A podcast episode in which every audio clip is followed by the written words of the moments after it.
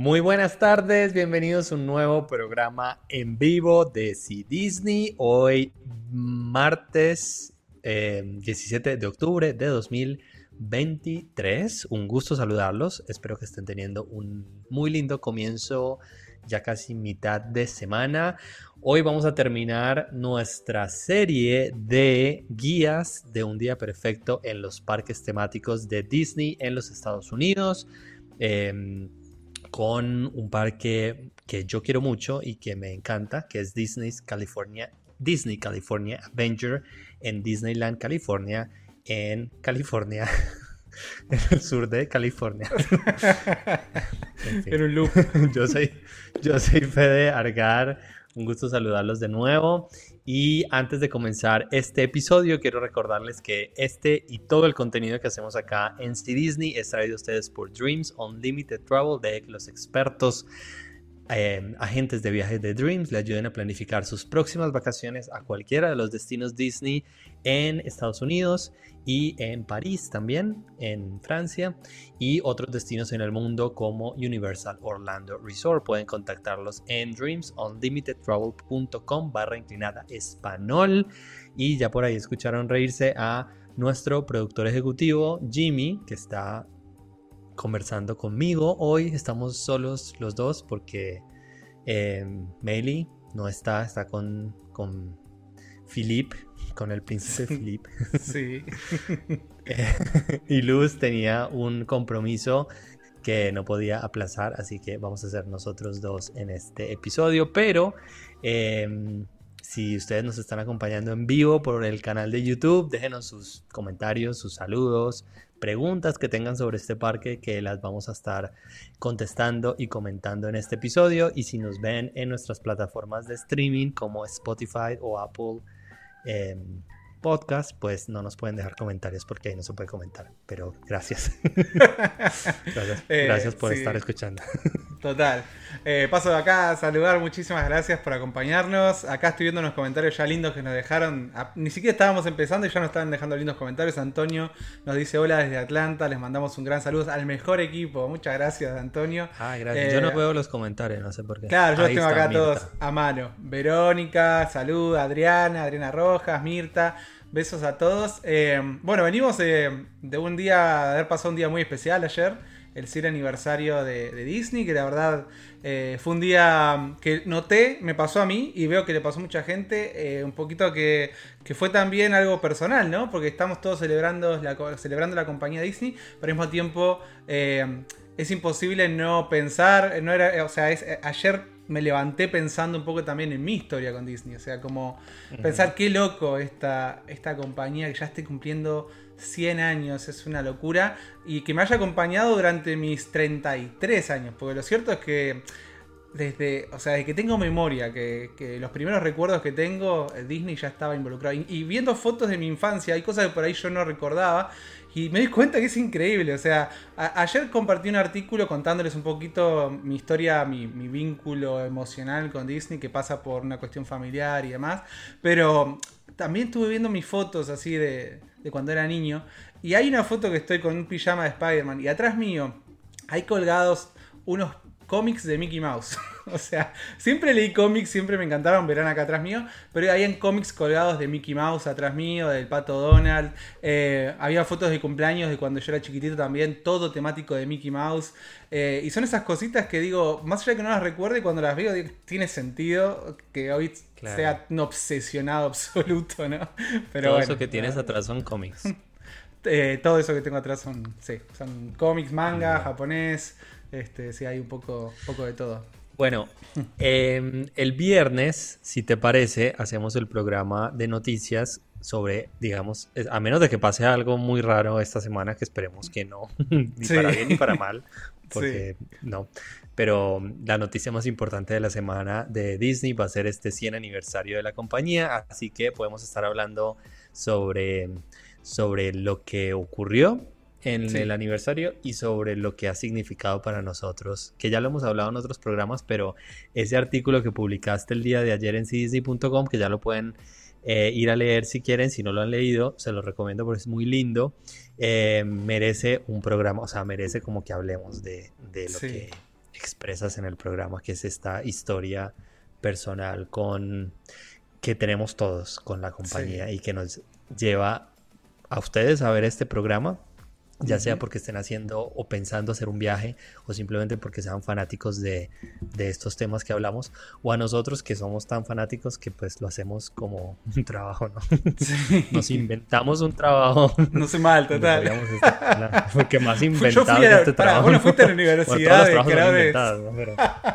Yo fui a la universidad de creadores de contenido Disney, vos, ¿no? No. no hay una ah, acá hay una carrera. Acá hay una... no, yo esto lo aprendí a los bofetazos. si no, pueden ver el primer capítulo de nuestro podcast y se van a dar cuenta de los bofetazos. van, a ver, van a ver el gran avance, ¿eh? es increíble. Si ponen uno y después ponen el otro enseguida, es, es la noche y el día. Pero bueno, es tiempo, es así. Es en cualquier momento se borra. Yo también, todo. Mentira, no, hace parte de. Es la, historia. Exacto. Sí, de Disney. Y de nuestra historia con Disney. Pero bueno, Em, Disney California Adventure, que también es un parque que tiene una historia muy convulsionada, muy complicada, porque fue el segundo parque que se creó para el complejo de Disneyland en California, como les mencionaba al principio, pero no les fue muy bien al principio con el diseño, con la idea y con algunas de las atracciones. hay un documental que Jimmy, si me acuerdas cuál es el que em, aborda este tema de Imagineering Story, exactamente. Em, toma el ejemplo de Disney California Avenger como algo que la compañía Disney ha hecho en estos 100 años, bueno, menos en estos 60 y pico de años que llevan haciendo parques temáticos, em, que aprendieron del error, ¿no? Porque fue un parque que se hizo con muy poco presupuesto. Y ellos se dieron cuenta que este poco presupuesto no era suficiente para hacer un producto de calidad al que nos tenían acostumbrados con el parque justo que está enfrente, que es Disneylandia, el primer parque con el que surgió esta sección de la compañía. Em, y entonces desde eso, desde las críticas y también desde los problemas financieros que ha tenido em, Disney California Avenger, ellos han aprendido de los errores y han hecho importantes cambios, importantes avances para hacer de este parque un caso muy particular en mi opinión porque creo que es un parque que tiene una personalidad muy distintiva con unas atracciones muy buenas, a pesar de que es un parque bastante pequeño y que se puede recorrer fácilmente em, en una visita, digamos, conjunta con Disneyland Park. Eh, pero yo diría que si se le dedica un día completo, en un día uno alcanza a verlo todo, pero se pasa tan bien y se disfruta tanto que uno puede estar varios días disfrutando de el ambiente, de las atracciones y de las excelentes tierras temáticas que tiene Disney California Avenger. Eh, ahí Jimmy nos está mostrando imágenes de la atracción Incredicoaster que está inspirada en Los Increíbles, que antes, si no estoy mal, se llamaba California Screaming. Screaming. correcto. Em, sí, cuando esta zona del parque no estaba inspirada con temática de Pixar sino de California, en, digamos de una manera más general, en estos parques como los de Malibu, me imagino. Yo la verdad que no conozco estas zonas costeras de, California, pero tenía esa inspiración en estos eh, parques de atracciones donde iba la gente a pasar los domingos con su familia, como en Malibu, por ejemplo.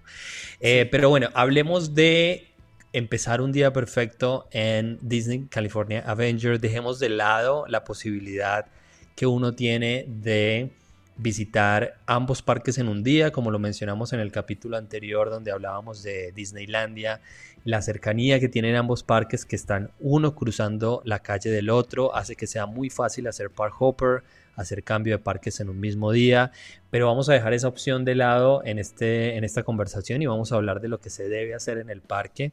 Yo, si no estoy mal, sí, creo que este es el único parque de los Estados Unidos que tiene acceso directo desde uno de los hoteles oficiales de Disney y eso hace una diferencia increíble.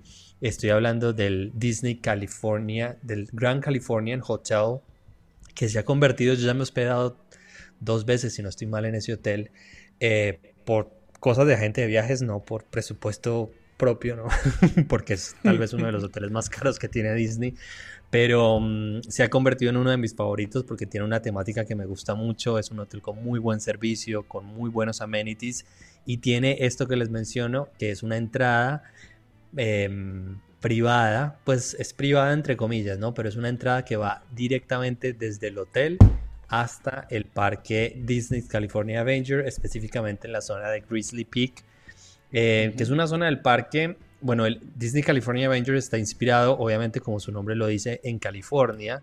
Y eso es una cosa que me gusta mucho porque creo que ellos han sabido darle una eh, identidad muy particular y muy distintiva a cada una de las tierras, a cada una de las zonas temáticas que tiene el parque, que se sienten y se pueden percibir claramente como zonas inspiradas en California, en distintos lugares de California. Entonces tenemos eh, Grizzly Peak, que es como donde están los parques nacionales de, este estado con todos estos bosques, una zona muy agreste y que tienen, este, que tienen estos este, albergues donde va la gente a vacacionar en los parques nacionales de, de California que vendría a ser precisamente el Gran Californian Hotel. Así que creo que esa simbiosis entre las dos cosas, entre la temática del hotel y una de las zonas del parque, hace que sea perfecto y como que tenga mucho sentido, ¿no?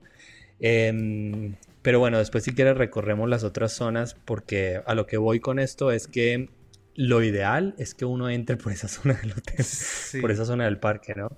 Em, pero es algo que muy pocas personas pueden hacer. No, estamos hablando de un día perfecto, ¿no? Y estamos fantaseando también un poco. Y siempre en, los, en, los, en estos videos hemos hablado de diferentes opciones de hoteles, sobre todo cuando hablamos de Disney World, podemos dar otras opciones, ¿no? De más económicas y demás. Pero en este caso Disneyland, más allá de los que son los hoteles buenos vecinos, que lo hemos mencionado otra vez y que lo súper recomendamos, tiene una opción muy muy buena.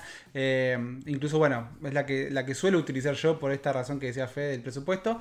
Pero lo cierto es que si vamos a hablar de un día perfecto y tenemos la posibilidad y podemos fantasear y existe, no sé, nos queremos dar un gusto, el Gran California es increíble. O sea, yo no me hospedé ahí, pero sí entré al parque por ahí. o sea, claro, se puede, se puede hacer. Sí, sí, sí. Así que eh, lo pude hacer también, tiene una conexión con Disney, con Disney Springs. Este, me pude, me pude ir en realidad también porque estaban ustedes hospedados ahí, yo estaba en el con Downtown Disney. Claro, con Downtown Disney. Disney Springs, se me mezcla todo, con Downtown Disney. La misma eh, cosa. Es lo mismo, le pusieron otro nombre nada más a, a Disney Springs, antes era Downtown Disney. Pero... Um, pero sí, así que mm, empezamos por ahí. Sí, empezamos por ahí, eh, que en realidad es una, es una entrada que está muy cerquita a la entrada principal del parque. Estoy viendo acá los nombres, pues yo con los nombres soy malísimo, si no me acuerdo cómo se llaman las tierras, pero se llama Buenavista Street, que es la calle principal, em, que también es un, un, homenaje muy bonito a la historia de, de, la compañía y a la historia de Disney, porque ustedes saben que en el parque Disneyland y en el Magic Kingdom eh, la calle principal que le da la bienvenida a los invitados se llama Main Street USA, que es una calle inspirada en Marceline, en un pueblo típico de los Estados Unidos. Y en este caso de Disney California Avenger es Buena Vista Street, eh, pensando en esta, en esta, en, Buena Vista es de la, de la zona donde, pero no sé si tenga algún, vos que sabes más de esa historia de la compañía, si además de la referencia a Lake Buena Vista, que es donde se ubica Disney World en, en la Florida tenga alguna referencia Buena Vista. Yo la verdad no lo eh, sé. O, sea, Buena Vista Street, no, es, es un área, perdón, eh, me pongo acá. Es el área temática en realidad de que le dieron a al, o sea, California Adventure. Es como, sí, o sea, sí. Pero no. Me imagino que se la puso como a, al, eh, no, al no es un condado, es como una, una zona en o sea, donde se ubica Disney World en la Florida, pero y después le pusieron el nombre de la calle, pero bueno. Sí, o sea, supuestamente, eh, por lo que decía, por lo que había visto en un documental, hablaba de que era como una especie de, mm, como sí, es un tributo a los años 20, a la llegada de Walt Disney a Hollywood, a, California, a Los Ángeles. Este, no sé exactamente o sea, si tiene algún otro significado detrás, mm. pero era lo único que sabía es que como que sí, es un guiño a eso, o sea, como a... Bueno, si alguien está viendo esto y sabe por qué se llama Buenavista, nos cuenta, que nos encantaría saber. Aparte de que sea por la Florida. Em, pero bueno, en, la, en, el parque tenemos otras tierras como Hollywoodland, que obviamente está inspirada en Hollywood, en, los, en la zona de los estudios de cinematográficos y de animación. Luego tenemos Avengers Campus, que sería algo así como la zona urbana de, de las ciudades de California. Eh, después tenemos San Francisco. Ay, siempre lo pronuncio súper mal. San, San, San Francisco. San Francisco Square que mm, es una zona, digamos, la más nueva que tiene el parque en términos temáticos, pero que antes estaba inspirada obviamente en San Francisco. Eh, después tenemos Carland, que sería como la zona más de cercana al estado de Nevada, donde está donde están más los eh, desiertos y la zona más árida, que es obviamente inspirada en la película de Cars, que es tal vez la mejor zona que tiene el parque y una de las mejores tierras que ha construido Disney en cualquiera de sus parques temáticos, en mi opinión. Eh, Pixar Pier, que es esta zona que les comentaba que está inspirada en los personajes de Los Increíbles, eh, de, Pixar, perdón, eh, entre ellos Los Increíbles. y que sería algo así como estos parques de diversiones de la costa sur de California, como Malibu, bueno, si ustedes conocen California saben a qué estoy haciendo referencia. Y ya termina el recorrido del parque. Prácticamente son esas las tierras. Creo que hay otras más donde se realizan los festivales, como el Festival de Comida y Vinos, el Festival de las Navidades. Eh, y me está faltando otra que se llama Paradise Gardens, que es también una zona como que no tiene mucha importancia en términos de atracciones. Pero bueno, hablemos de, eh, como pueden ver, a eso es a lo que me refería con que todas las tierras del parque están referenciando alguna zona de California y eso me parece que está muy bien logrado, ¿no? Como que uno puede hacer un recorrido, así como en el World Showcase de Epcot hace un recorrido por el mundo, en el Disney California Avengers se hace un recorrido por California, eh, y cada una de estas zonas tiene una identidad muy Disney, ¿no? Cars, Pixar Pier, etc. Eh, Avengers, pero sin dejar de tener esa referencia al estado que le da la temática al parque. Hablemos de atracciones, porque son muy pocas, pero muy buenas.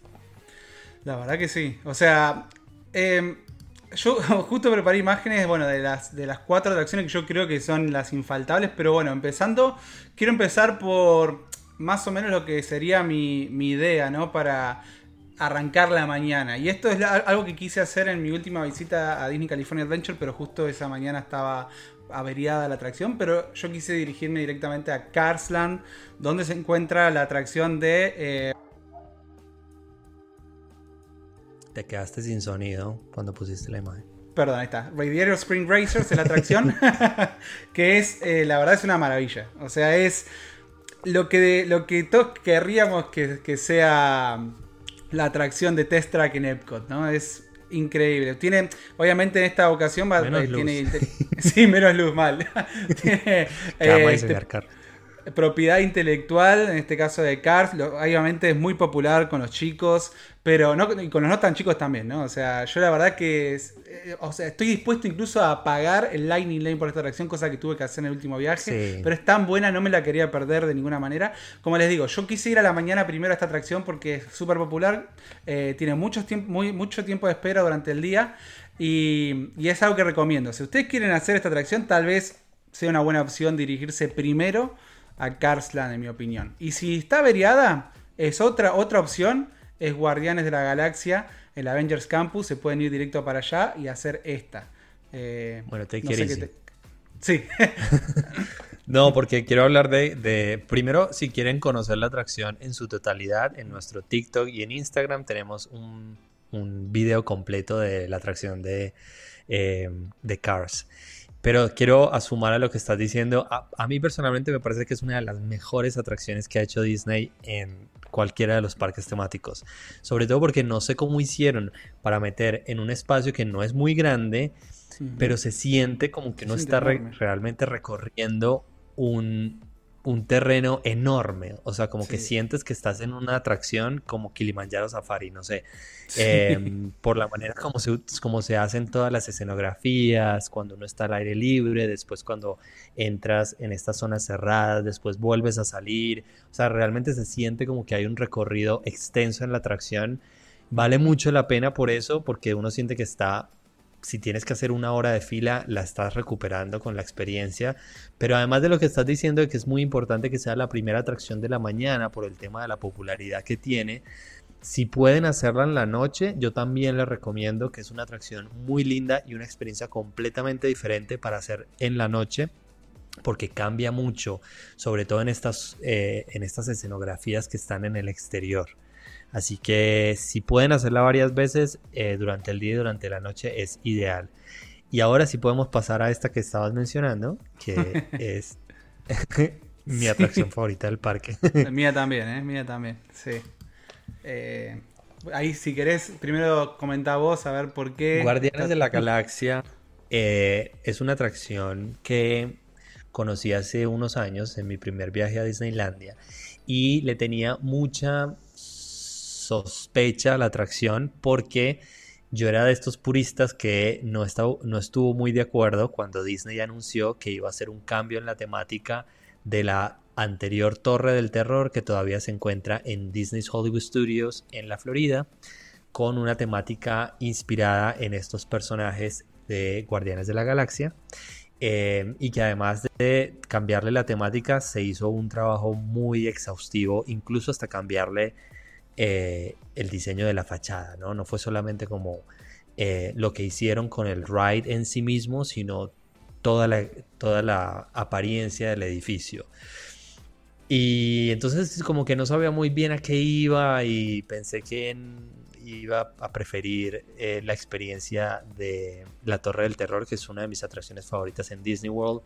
Y qué equivocado estaba, ¿no? Porque esta atracción, de una manera, o sea, lo que se hizo realmente para cambiar la temática fue muy agresivo, como hasta, como les decía, hasta la experiencia, hasta la, apariencia exterior del edificio pero lo que se hizo con la experiencia en sí de ponerle música y de cambiar el diseño de las caídas hace que no sea.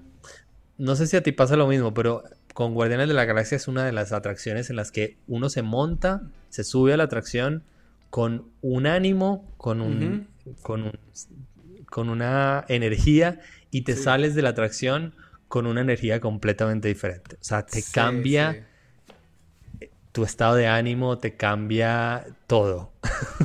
para bien, ¿no? Que es lo más importante.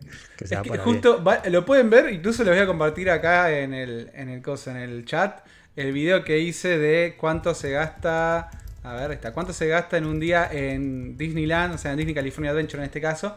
Y justamente esto que dice Fede. Cuando bajo, lo primero que digo es. Eh, es esto, como que es una atracción que te pone de buen humor. O sea, no importa si ese día por ahí empezaste con el pie izquierdo, te bajás con una energía. Ahí lo estoy poniendo acá en el chat. Te bajás con una energía. Eh, la música, obviamente, tiene mucho que ver, ¿no? O sea, a mí soy una persona que le gusta mucho escuchar música. Eh, necesito escuchar música para para arrancar muchas veces el, día o para, para hacer quehaceres y demás, la música me pone de buen humor. Entonces, ya de por sí tenemos ese factor. Pero aparte es una atracción, como dice Fede, a mí tiene lo mejor de la Torre del Terror en cuanto a lo que tiene que ver con... Eh, obviamente la experiencia esta de, las caídas y demás, la caída libre, que, que dato, interesante también con respecto a esta, esta atracción y también la Torre del Terror, fue una atracción, la Torre del Terror, que en un comienzo tenía una caída, eh, o se tenía en realidad estipulado una, cantidad de caídas, disculpen, eso lo quería decir, una cantidad de caídas. Después quisieron modernizarla, actualizarla un poco la atracción para que no sea tan predecible porque se subía, sabía ya cómo iba a ser la experiencia, las 500 veces se subiera. Entonces le dieron una cantidad de caídas aleatorias. Hay como 7, si no me equivoco, hay como 7 versiones diferentes. o sea que puede, siete. Sí, algo así eran. Pero eh, la cuestión es que no, vas no sabes exactamente qué te va a tocar y lo mismo pasa con la música. Entonces, eso es lo, divertido a mí de Guardianes de la Galaxia. No sabes qué canción te va a tocar, qué configuración de la atracción también te va a tocar, cuántas veces vamos a caer. Y son personajes que son muy divertidos. A mí son de los que más me gustan de, de Marvel, por lejos. Y, también entre medio de cada caída vamos a tener estas, estas imágenes que veían ustedes en, pantalla con los personajes este, que fueron grabadas durante el rodaje de Guardianes de la Galaxia Volumen 2. Así que podemos, podemos ver a Baby Groot y demás. Em, Y sí, no, es, es, es mi atracción favorita también del parque. Eh, no me canso. si no fuese porque en un momento me empieza a revolver el estómago, obviamente, de subirme varias veces, digo, haría, haría todo el día Guardianes de la Galaxia, pero bueno, llega un punto que, me dio, me dio una coctelera, ¿no? como, cambia la, como cambia la música, eh, la experiencia cambia también mucho, ¿no? Entonces, y esa, ese momento en el que uno sabe qué canción le va a tocar al principio de la atracción es muy emocionante, ¿no? Sí, todos pegamos un grito. ¡Eh! Sí. acá, este, acá, nos cuenta Adriana algo que me pareció muy interesante. Dice, lo increíble que la transformación de la atracción la hicieron en seis meses, es verdad. Eh, ahora se llevarían la tira de años para un proyecto total. O sea, fíjate cómo estamos con Epcot, ¿no? Estamos todos. Eh, yo ayer estaba como finalmente abrió la atracción de Moana. Al fin abrió esa atracción. Pero que parece que estuvo construyéndose durante milenios. Pero, pero sí, fue, fue increíble lo, lo, rápido que se trabajó en eso. Y quedó impecable. Y de verdad, a mí me gusta también, no sé qué opinas vos, Fede, pero más allá de que sí, también soy bastante purista con las atracciones en general, pero también soy de la idea de que, y esto es algo que Walt Disney también sabía, que los parques siempre van a estar en constante evolución, ¿no? Que van a ir cambiando y se van a ir adaptando y actualizando. Y me gusta la idea de que tengamos algo diferente a lo que tenemos en Orlando, que de todas maneras podamos ir disfrutando de la Torre del Terror, ¿no? Eh, si, nos vamos a, a eso, es importante, que no, que, mm, o sea, yo creo que también eso le da una un carácter diferente al parque, ¿no? Que no sea esta copia de distintas atracciones, que las hay, ¿no? Que hay estas copias como por ejemplo Soaring, que está en Epcot, en Disney World y acá la tenemos em, en esta zona de Grizzly Peak que les mencionaba al principio, eh, pero que también empezó siendo como Soaring over California, que en mi opinión a mí no me gusta tanto como eh, Soaring sobre el mundo, porque me, parece que el corte del, del, video es muy brusco, entonces mm. no, no tiene como esta, eh, este movimiento sutil que tiene el, vuelo cuando cambias de un lugar a otro. En el caso de una, en un caso, o sea, en la de California son videos grabados de, o sea, videos reales, mientras que para lo, la de Over the World se hicieron obviamente con imágenes computarizadas en, en muchos de los casos, mezcladas con imágenes reales. Entonces, pudieron hacerlo más, o sea, está todo más, más ideado, ¿no? O sea, los cortes y demás, como decís.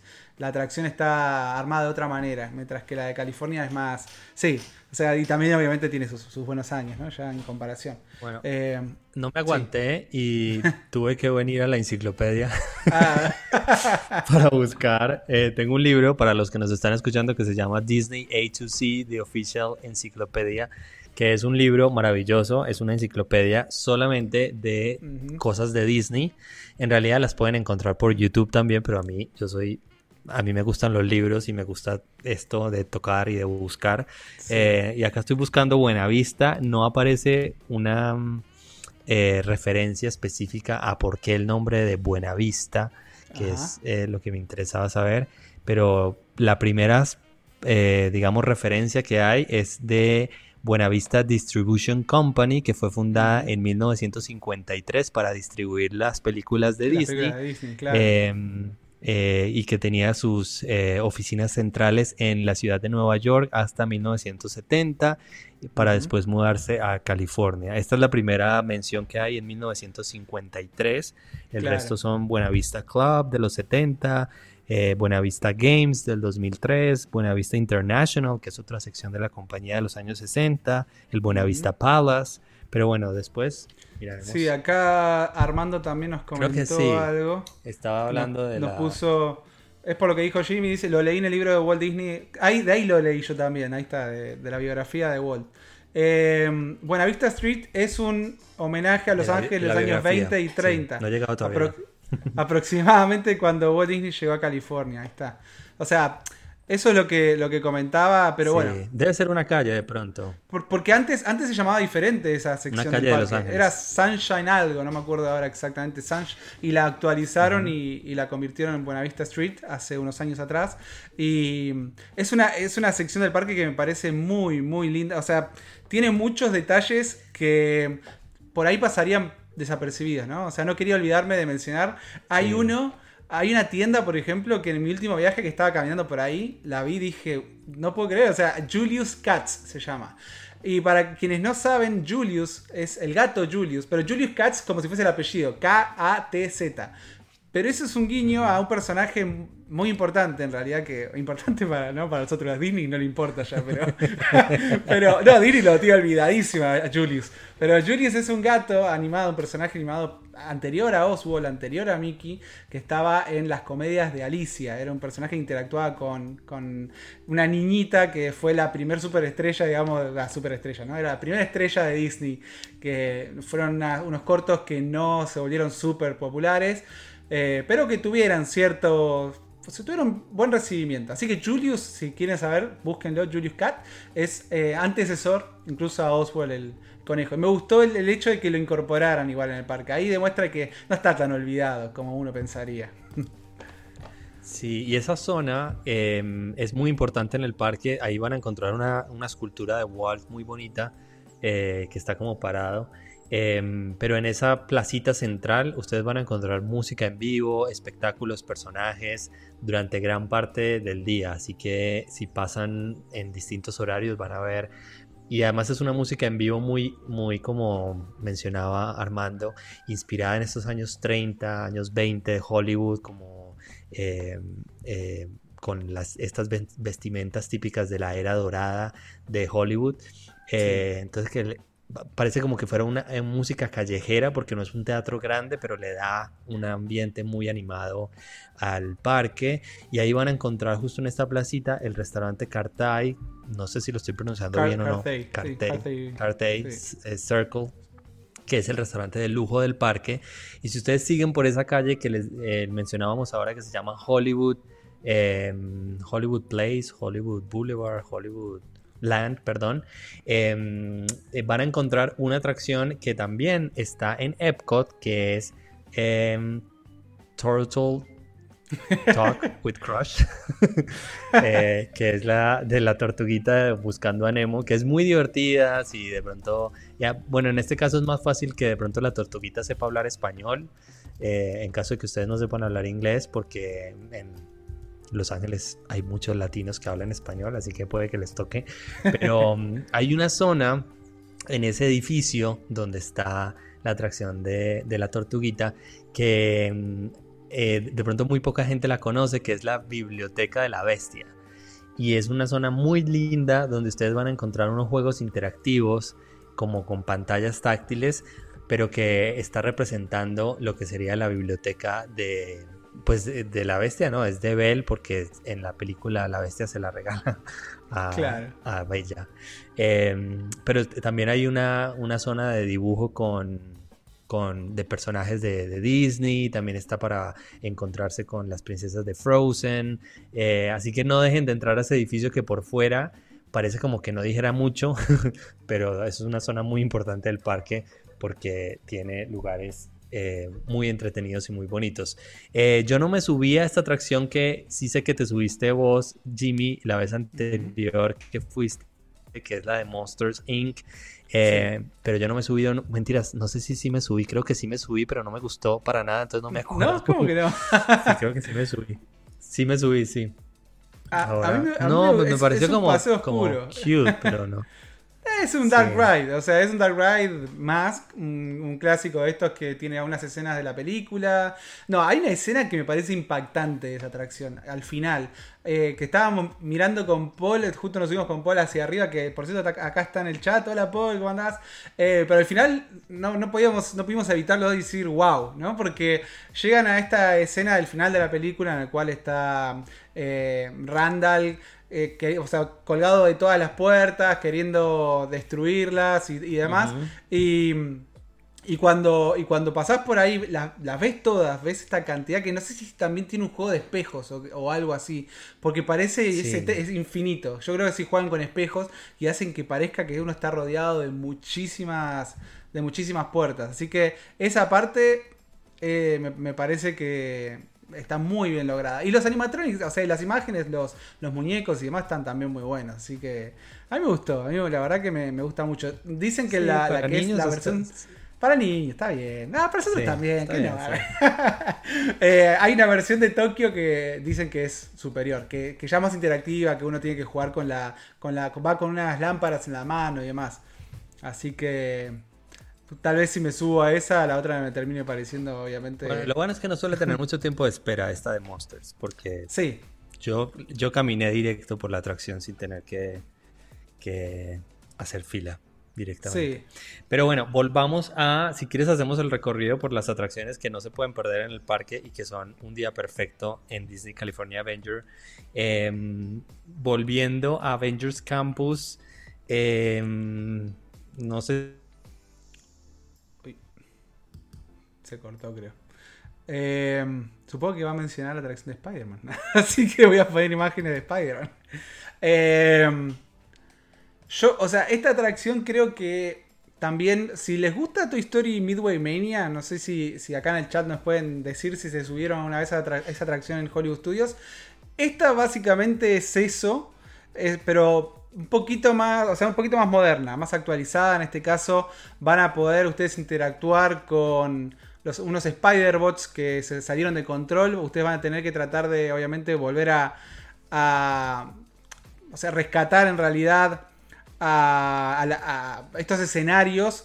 No sé cómo explicarlo exactamente, porque estos Spider-Bots están destrozando estos escenarios y ustedes tienen que tratar de dispararles a ellos, en este caso utilizando únicamente sus manos. O sea, no es como en Toy Story Midway Mania, donde ustedes van a tener una especie de pistola, podríamos decir, que ustedes van a tener que ir disparando. En este caso, van a tener que utilizar sus manos. Eh, Disney también vende unos dispositivos que hacen que ustedes puedan sumar más puntos, que no son necesarios realmente, eh, que los pueden colocar en sus muñecas. Pero la verdad, bueno, a ver, si, quieren comprarlo, si tienen niños y la verdad, no sé, eh, le suma algo a la experiencia, obviamente lo pueden hacer, pero no es algo que sea estrictamente necesario. Ahí creo que en las imágenes se puede ver a alguien que tiene en la muñeca justamente lo que les estoy comentando. Ahí volvió Fede, disculpen un segundo. Ahí está. No, es que iba a hablar mal de esa atracción y Marvel me censura. Ojalá fuera porque me estoy robando el, internet, porque lo estoy pagando. Pero bueno, es el internet. Eh, no, la atracción me parece súper. Eh, sí, divertida. es agotante, dice acá Armando. sí, es agotante. Cansa mucho. Sí. A menos de que no te importe y no, no quieras ganar, ¿no? Pero esto de estar haciendo así es como, ya lo hice mucho cuando era niño, ya no lo quiero Digo porque. Porque era medio afeminado. Todavía un poquito. Em, pero bueno, de lo que sí quiero hablar eh, es de el restaurante que se llama Pin Text Kitchen, que a mí sí me gusta mucho ese restaurante, me parece súper divertido. Eh, no solamente porque tiene una, una temática eh, muy particular, sino porque la comida está buena. Y venden cervezas también, que ahorita les vamos a hablar. Ahorita les voy a hablar de las cervezas. se, le, así, se le, brillaron los ojos a Fede. A ver, algo. Tienen cerveza. Em, este. Sí, es, muy bueno. Es, para mí es, de las mejores opciones gastronómicas que van a encontrar y, eh, o sea, es uno de los más nuevos, de los restaurantes más nuevos. Así que antes de Pimped Kitchen, no sé ¿Cuál habrá sido ese restaurante, o sea, de servicio rápido que todo el mundo recomendaría? Eh, porque la verdad que en lo que es servicio rápido es el primero que me viene a la cabeza a mí. Es como si tengo que. No, a mí me gusta mucho, me gusta mucho en la zona de San Francisco, y es como se llame, la de San Francisco con Tokio. Sí. San Francisco. Está. San Francisco, Tokio, Tokio Eh, digamos que esa es una zona de restaurantes en, realidad. No van a encontrar ninguna atracción ahí. Pero, Comida oriental. Eh, sí. sí. Y hay uno que se llama Lucky Fortune, que a mí personalmente me gusta mucho porque es como una mezcla, una fusión entre comida asiática y mexicana. Rarísima, pero funciona muy bien. Muy picante la comida. Tienen ramen ahí. A mí me gusta la comida picante, exactamente, sí. Eh, pero van a encontrar también heladerías eh, de Giraldelli, que está buena también. Eh, una cervecería que se llama. Bueno, no, voy a decir el nombre. me lo tengo que tatuar acá. Me voy a hacer un tatuaje que diga San Francisco. San Francisco. es que no, no es, que no más. es que no, tengo dislexia y no soy capaz de pronunciarlo bien. Bueno, pasando a Pixar. Este. Escapa de ahí rápido. En Pixar hay dos atracciones de las que quiero hablar. Em, la primera de ellas porque me parece la una de las mejores atracciones de todo el parque y la segunda porque me parece una de las peores atracciones de todo el parque. Tal, posiblemente la peor atracción de todo el parque. Eh, de la primera ya les mostramos unas imágenes, es la Incredicoaster. Em, es una atracción, una montaña rusa que eh, parece em, intimidante cuando se ve desde afuera, pero no es una montaña rusa. A ver, yo no, no sé si diría que es una montaña rusa familiar, pero tampoco es una cosa terrible, ¿no? Mm, no sé si... bueno, no sé si Meli se eh, subió, porque Meli, eh, cuando te ponen de cabeza, si no... No, mira, em, la verdad es que Meli se subió a cuando era California Screaming todavía. Y fue Mira, para que Mary se animara, porque de afuera se ve, imponente, se ve intimidante, tiene este rulo, este gran rulo, que te deja de cabeza, y a Mary no le gusta ese tipo de, montañas rusas que te dejan de cabeza, ella dice que siente que se le va la presión a la cabeza y que le va a explotar, es una sensación que no le gusta, entonces se subió esa vez y fue suficiente, se sintió súper orgullosa de haberse subido, pero no creo que le vaya a convencer subirse al Cray Coaster. Yo digo que es eh, tiene su intensidad, ¿no? Y más por ahí siendo una atracción de Disney. No, no, o sea, comparándola incluso con atracciones como montañas rusas de Disney World, diría que es, más intensa que la mayoría también de este parque. Eh, por esta cuestión tiene mucha velocidad, tiene algunas caídas bastante pronunciadas y tiene este enorme rulo que, que momento de, en el momento que uno está dando la vuelta se siente largo, se siente como medio que no termina. Eh, así que, te vas a quedar ahí en la mitad. Total, sí. Pero bueno, esta, esta zona de Pixar, como debería ser por la temática, tiene atracciones familiares y para niños pequeños que están muy buenas, como Toy Story Media y la atracción de Inside Out, que es bonita, ¿no? Es como sí. para, para montarse con los niños pequeños. Eh, pero la que les quería mencionar, que yo no sé, Jimmy, si, usted, si tú te has montado y no sé si ustedes en el chat se han subido, que se llama Pixar eh, Pal Around, que es la rueda, que digamos es uno de los iconos más importantes del, parque. ¿Te subiste a la que se mueve o a la que no se mueve? A la que se mueve. tiene dos versiones. ¿Y? Sí. Y heavy, hay que. o sea, ¿no? es una experiencia muy agradable, la verdad. Estábamos con, con Meli, nos subimos y fue como, vamos a morir acá. acá se acabó nuestra vida, pero. Eh, sí. claro, ay. sí, es, es una experiencia. No, no, no la recomiendo para todo el mundo. otra vez. un poquito, Claro, es que em, la, desde afuera, desde afuera se ve como, como súper linda, como, como, ay, montémonos en la carita de Mickey Mouse. Sí, eh, total. No. Sí, Voy a morir. Sí, es... No o sea, y lo que tiene, tiene linda, o sea, si se suben y quieren disfrutar y quieren ver las vistas y de noche que es preciosa también, pues se prende todo con luces y demás, eh, como dice Fe, está, está, la versión de los que no se mueven. Y es una vuelta al mundo, ¿no? O sea, se han subido a otras partes del mundo, no sé cómo le llaman en sus países. O sea, te mueves. Sí, claro, va, o sea, dando la vueltita nada más, ¿no? Pero después está esta otra que sí que, se cae entre carriles y se va moviendo. Eh, hay videos, no sé si viste vos, pero hay algunos videos que he visto en redes sociales de, niños y demás que se suben, pobrecitos, gritando, aterrorizados, pasándola horrible en esos que se caen. Eh, sí, tengan cuidado con eso. Como digo, no es para que se suben con, claro, y encima, que... Sí que si estás en una parte de la atracción, mi internet está terrible hoy, perdón. Em, y te toca como, es, un, es una, nosotros le decimos rueda Chicago, eh, y te toca esperar mucho tiempo mientras bajan a la gente y todo. Entonces, si no te gustó la experiencia, es como fumátela, te toca quedarte ahí hasta que termine. Y lo que dice Meli acá es cierto, dice, te ponen la bolsita para el vómito y eso ya dice todo, sí, te ponen bolsita. Gracias, gracias. Por ahí estaba mencionando de no, de no tomar alcohol antes de subirse a esa atracción. Eh, y llegamos a una parte del parque que es muy importante si les gusta el alcohol, que se llama Bayside Brews. Es una cervecería donde van a encontrar cervezas locales de California eh, y de otros lugares de los Estados Unidos. Eh, recuerden que en algunos parques, como por ejemplo en Disneyland o en el Magic Kingdom, solamente venden alcohol en lugares seleccionados y generalmente son en restaurantes de servicio de mesa, no siendo así en parques como Epcot o como Disney California Avengers, donde ustedes pueden comprarse un vasito de cerveza, írselo tomando por el parque relajados y disfrutando mientras sus hijos están disfrutando de, las otras atracciones, ustedes están disfrutando sin trago. Y ahí venden la cerveza, la infame cerveza de, la borrachera en Disneylandia. Sí, la IPA. Que, queda, que quedó la historia así de la IPA. Eh, porque es una... Es una cerveza que tiene mucho alcohol y yo no sabía. Me tomé como dos, súper relajada, estaba haciendo mucho calor y dije, bueno, ya está me tomó una, me gustó, me compré otra y uh, California Screaming. o sea, esa es una parada también obligatoria cuando, cuando voy al parque. Eh, aparte, o sea, tiene, tiene es un ambiente muy divertido el que tiene Disney California Adventure. Como decía Fede en un comienzo, es un parque que a mí también me pasa igual, de que lo disfruto mucho. Me parece un parque que tiene su propia personalidad, a pesar de que podríamos eh, por ahí compararlo un poco en algunas cuestiones con Hollywood Studios. Es muy diferente en, general. Eh, tiene estas, estas áreas como Pixar Pier, que a mí me parece hermosísima. Sobre todo, bueno, por la noche de vuelta lo mismo, porque se ilumina todo ahí. Es como si fuese un área tipo de.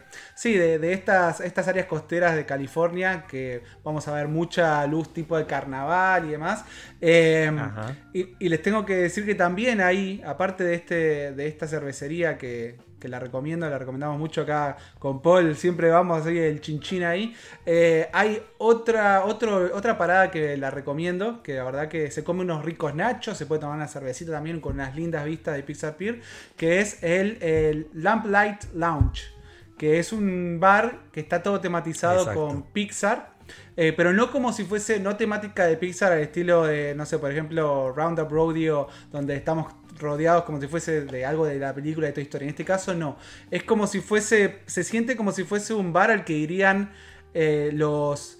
al que irían los, empleados de Pixar. Se siente como si fuese. Es un espacio que celebra la compañía de Pixar. Eh, que tiene esa onda también. Como. o sea, es todo de ladrillos. No sé bien exactamente decirles de, con qué lo podría comparar. Pero se siente muy californiano. O sea, se siente muy es, un espacio muy lindo, como les digo. Tienen, tienen más bien, más que comida, digo bar porque más que restaurante, o sea, es lugar para picoteo, donde van a encontrar unos nachos, unos baos que estaban muy ricos también. Cositas como para picotear y muchos tragos y cervezas. Así que también, recuerden igual reservar para este si quieren, porque es muy popular. Sí. Ahí me eh, Yo le recomiendo otro que Ahí está, sí, justo lo vi. Em, hay un bar que en mi opinión es el mejor que tiene Disneylandia en California, que se llama Hearthstone Lounge. Y es, digamos, el bar que tiene el lobby del Hotel Grand California. Entonces, ustedes desde el parque, puede, con el boleto de básico de un día por parque, y obviamente si tienen Park Hopper también, pueden entrar al hotel desde esta entrada particular, desde esta entrada privada que tiene el parque que les comentábamos al principio, que tiene el hotel, perdón, irse a comer algo en este bar que es muy muy bonito, está todo construido, creo que es madera de pino si no estoy mal, pero es todo en madera, venden unos cócteles deliciosos y una comida de bar, así como la que está mencionando eh, Jimmy como para picotear, muy rica, de paso conocen el hotel, eh, descansan con aire acondicionado y después pueden volver al parque para terminar el día en eh, la zona de visión. Uy, mi internet está terrible. De World of Color. Que World of Color es el espectáculo nocturno que tiene Disney California Avenger. Y es algo que ustedes no se pueden perder. Y que en mi opinión es una manera perfecta de terminar un día en este parque. Porque es un show muy único, muy particular. Eh, digamos que a diferencia de los espectáculos de fuegos artificiales que ustedes van a encontrar en otros parques como en Epcot o incluso Fantasmic en Hollywood Studios. En este caso es un espectáculo que está hecho con proyecciones sobre fuentes de agua. Muy, muy, muy lindo, muy bien logrado. Em, por el momento, mientras está presentando World of Color One, em, que ustedes sacan eh, pero eh, no sabemos si cuando termine World of Color One, que es esta edición especial para el 100 aniversario de la compañía, vaya a dejar de presentarse con fila virtual. Eh, así que tienen que estar pendientes de la aplicación Disneyland para, eh, para saber si es así o su agente de viajes les puede, dar la información. Em, y en caso de que tenga fila virtual, pueden sacarla, como les digo, estando dentro del parque y van a tener un asiento para poder ver este espectáculo que a mí me pareció una de las cosas más lindas que he visto en Disneyland. La verdad que es una manera perfecta de terminar el día. Incluso ustedes pueden ver el espectáculo y después irse a uno de estos bares o lounges que les estábamos mencionando y terminar el día comiendo algo. ¿No? Sí, definitivamente sí. es un show, la verdad, como dice Fede, es muy, muy lindo, muy increíble. O sea, hay mucho color. Eh, hace yo, yo, acá en, en, Argentina tenemos un parque, el Parque de la Costa, donde hay tengo, tengo unos recuerdos de haber visto shows de aguas danzantes, ¿no? Y eran también así como con luz y demás. Pero pero, o sea, y, lo recordaba como algo que me maravillaba, me parecía increíble cómo, eh, hacían uso de las aguas danzantes y, y, lo convertían en un show completo. Pero cuando vi Wall of Color por primera vez fue como, ¡fa! O sea, no, no, sabía que se podía hacer algo así con aguas danzantes. Y la verdad que es una belleza y esta versión, esta versión para el 100 aniversario, es preciosísima. Eh, hace un repaso por varias, varias películas. Eh, tenemos ese comienzo con Walt Disney también, que me, emocionó obviamente verlo también. Y, si lo quieren ver, por ahí no tienen la posibilidad de viajar y este es un show de tiempo limitado, lo tenemos en el canal, así que eh, pasen por ahí a verlo.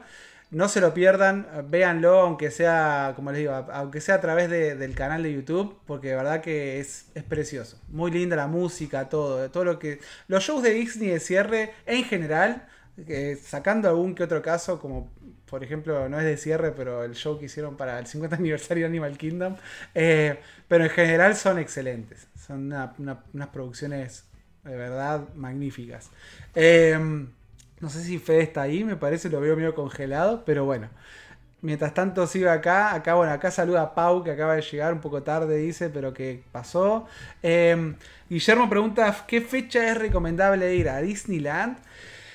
Em, mira, hay varias fechas que tenés que tener cuidado en realidad. Más que fechas en las cuales ir, em, te puedo recomendar, por ejemplo, nosotros viajamos, yo viajé en mayo esta última vez y algo que no había tomado en consideración, pero viajé por ahí porque, porque bueno, es cuando podía viajar, es que mayo es un mes donde están celebrando las, lo que le llaman el, bueno, las noches de graduación, los grad nights. Y entonces se llena mucho los fines de semana de, chicos, de jóvenes, ¿no? Entonces es una temporada medio complicada. Tengan cuidado con eso si van a viajar. Las primeras semanas son más tranquilas, ya después de mediados en adelante se empieza a complicar un poco más. Eh, yo diría al igual que con. Al igual que con Disney World. Esperen, ¿eh? Acá Meli va a pasar acá con Feli. Miren lo que es esto, bebé. Quería pasar a saludar. Miren lo que es esto. bebé. Precioso. Está cada día más lindo, miren. Hola, bebé. Una sonrisita. Una sonrisita para el público. Hijo, ni loca. este, para Patreon la sonrisita. Adiós. eh, pero bueno, ojalá que en un momento podamos irnos a Disneyland todos juntos. Pero hablando de, de, fechas, yo diría que al igual que con Disney World, a mí me gustan las temporadas más frescas, ¿no? Eh, California no es tan o sea, obviamente no es húmedo como en Orlando, entonces van a tener temporadas más, bastante más frescas. Eh, y la época de Navidad a mí me parece muy linda. La época de principios de año también, por ahí febrero, este, enero, eh, después de haber pasado las, las fiestas, también me parece muy linda para visitar. Em, pero bueno, eso ya después va a depender de gustos y también, como digo, fíjense bien las fechas porque hay feriados, eh, vacaciones de primavera, em, las festividades y demás que pueden afectar su visita, así que eso es lo que tienen que tener en consideración. Pero después ya el clima es algo que ustedes va a depender de sus gustos, ¿no? Eh, bien, acá volvió Fede. Ya para irme, chao. Pasó a saludar Gracias, Feli claro, Colombia. Genial, como siempre. Ay, dije el nombre de la empresa, perdón. No importa. Lo prendió fuego. Em, No sé de qué estabas hablando, con World of Color One. Estaba, no, estaba, Eh. estaba hablando un poquito de fechas, pues nos preguntaron acá. Pero pasó a saludar Feli. Mira ahí para que lo veas vos también, que no lo llegaste a ver. Mira, acá está. Mírala, mírala. Ay, hace rato no lo veo, sí. Bueno, a Ahí veces. está, a ver, para que, a ver. Ahí va. Para, no, un poquito más. Qué Mirá, grande. A ver. está enorme, ¿viste? No, es que A ver, ahí, esa. Está que- como, ¿qué hace? ¿Qué es eso? Mal, ¿Qué es eso? Qué fotos, qué lindo. Sí, no, estamos acá con unas ganas de. Sí, Meli apareció para. ¿Qué? Ya habla. Ya habla, dice, ¿no? Dice. Mira, A ver, a ver. A ver qué dice. ¿Qué dice? Sí, Disney. al canal. Y dejen un like. Esas fueron sus primeras palabras, se las enseñamos, sí. Meli le estuvo enseñando. Suscríbanse al canal y déjenos, Por eso- déjenos un like. Bien, Feli, bien. Bien, lo tienen bien educado. Sí, sí, es su truco. Eh, bueno, nada. Tengo una Eh, idea, tengo una idea. mi internet eh, ¿Puedo tirar una no me ayudó el día de hoy. Ujú. Meli no sé, dice que quiere tirar una idea. A ver ¿Qué? No la escuché. Siempre que terminen el programa, Ajá. tienen que decir un personaje. Siempre Y que el termine. Que lo vea eh, después, Sí. tiene que dejar en los comentarios el nombre del personaje. Ah. Para saber Si vieron el video hasta el final. Y ven el video completo. Ahí va, ahí va. Meli dice, Meli tiene esta idea, dice que ahora cuando terminemos el programa tenemos que decir a- antes de terminar el nombre de un personaje de Disney, cualquiera, y que la gente que haya visto el programa hasta el final lo deje en los comentarios. Ahí vamos a saber quiénes se quedaron hasta el final, quiénes están ahí y ven todo el programa, ¿eh? Vamos a poner a prueba con eso. Fe- Bueno. ahí.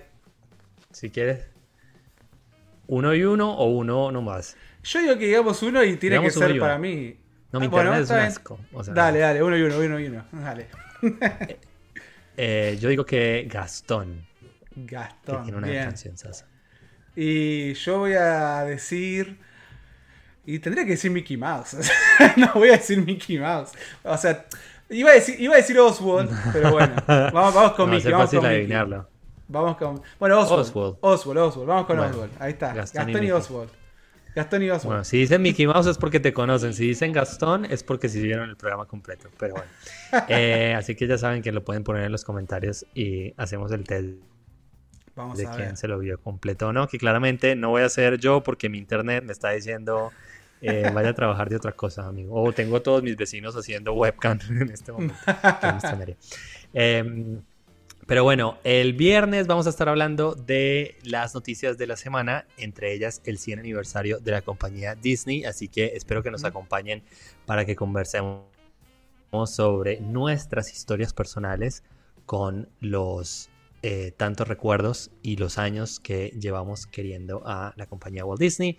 Así que nos vemos y por qué no que nos puedan compartir ustedes también sus historias eh, de por qué están viendo estos programas, porque les interesan los temas y porque son fanáticos y apasionados de todo esto que hablamos acá en Disney.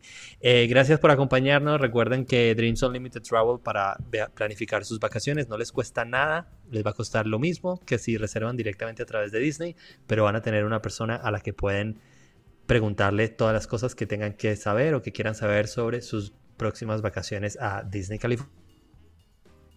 Avenger y a cualquiera de estos otros parques que mencionamos en esta serie de Un Día Perfecto en. Seguramente el próximo martes estaremos hablando sobre cruceros de Disney, que hace rato que no hablamos sobre este tema. Así que nos vemos el viernes y después el martes y espero que tengan una muy linda semana. Gracias a Meli, gracias a Feli por pasar a saludar y gracias a todos los que estuvieron en el chat. No olviden dejar me gusta. Me despido más que circo pobre, ¿no? No para, llevo tres horas despidiendo. Qué bueno que no tengo internet, ¿no? Este, Total. bueno, nada, los queremos mucho, chao. Los queremos, gente. Gracias. Chao, chao. No olviden dejar en los comentarios también. ¿eh? Dejaron en el chat, en los comentarios, a ver los personajes y sí, nos queda la constancia ahí. Nos vemos. Chao, chao.